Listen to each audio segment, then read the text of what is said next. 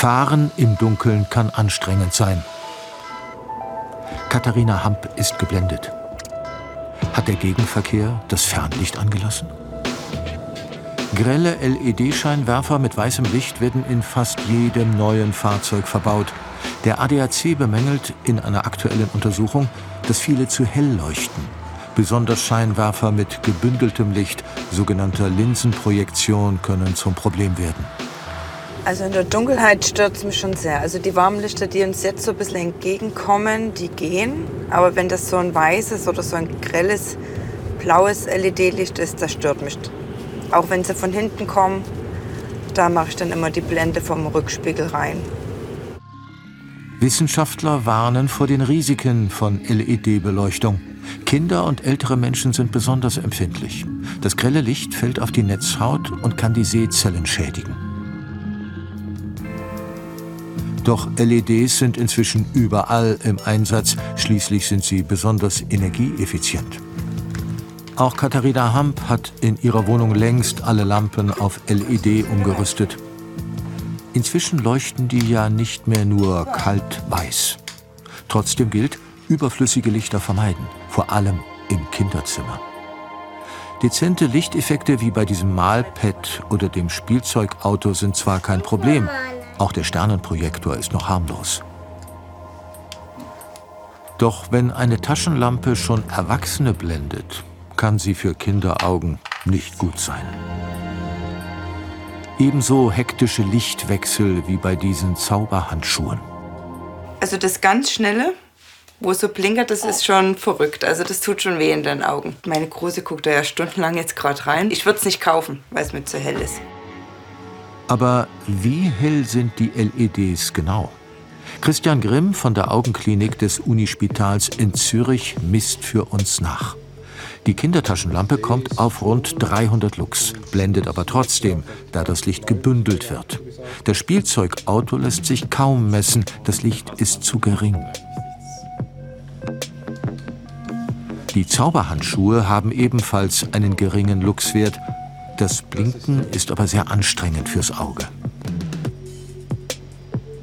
Dieser Scheinwerfer fürs Fahrrad dagegen leuchtet mit 2000 Lux extrem hell. Doch die Luxzahlen sind nicht entscheidend. Das Problem bei den LEDs ist ihr Farbspektrum. Die große Gefahr ist einfach, die LED-Lichter strahlen meistens oder vielfach in einem Blaulichtanteil. Also sehr helles, sehr grelles, sehr helles Licht mit viel, wie gesagt, Blaulicht. Und Blaulicht ist eben die, dieser Lichtanteil mit hoher Energie. Und wenn diese hohe Energie auf die Zellen im Auge trifft, kann das gefährlich sein. Ist der Blauanteil zu hoch, wirkt das LED-Licht wie ein Zellgift. Phototoxisch nennen die Wissenschaftler diesen Effekt. Einzelne Sehzellen werden zerstört. Der Schaden ist irreparabel. Die Forschung zu LEDs steht noch am Anfang. Doch Experimente bei Ratten und Mäusen haben gezeigt, dass das kurzwellige blaue Licht zu Entzündungen der Netzhaut und einem Absterben der Sehzellen führen kann. Noch ist nicht klar, wie hoch der Blauanteil tatsächlich sein muss, damit die Netzhaut geschädigt wird, wie hier im Querschnitt.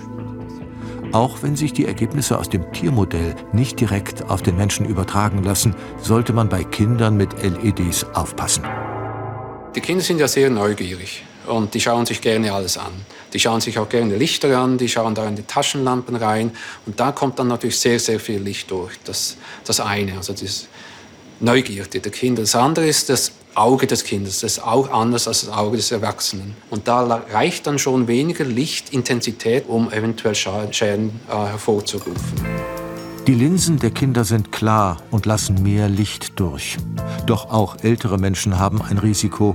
Im Alter erhöht sich der Anteil der gelben Farbpigmente im Auge, die in Kombination mit LED-Licht freie Radikale freisetzen.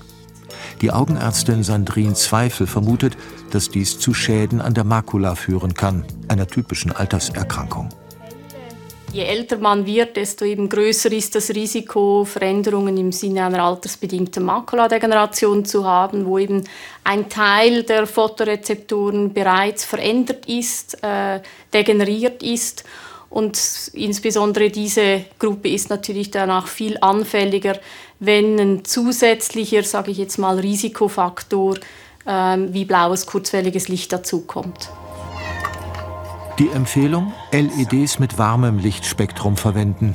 Das sind Leuchtmittel mit weniger als 3300 Kelvin, etwa Retro-LEDs mit orange beschichteten Leuchtfäden.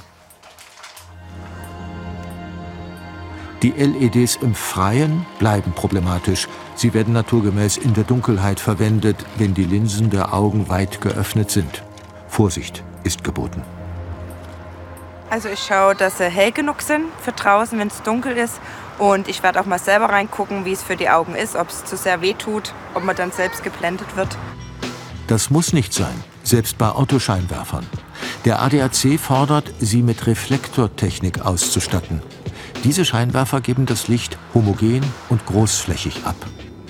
Noch sind viele Fragen offen. Es gilt aber weiterhin, nicht direkt in grelle Lichter schauen, besonders im Dunkeln.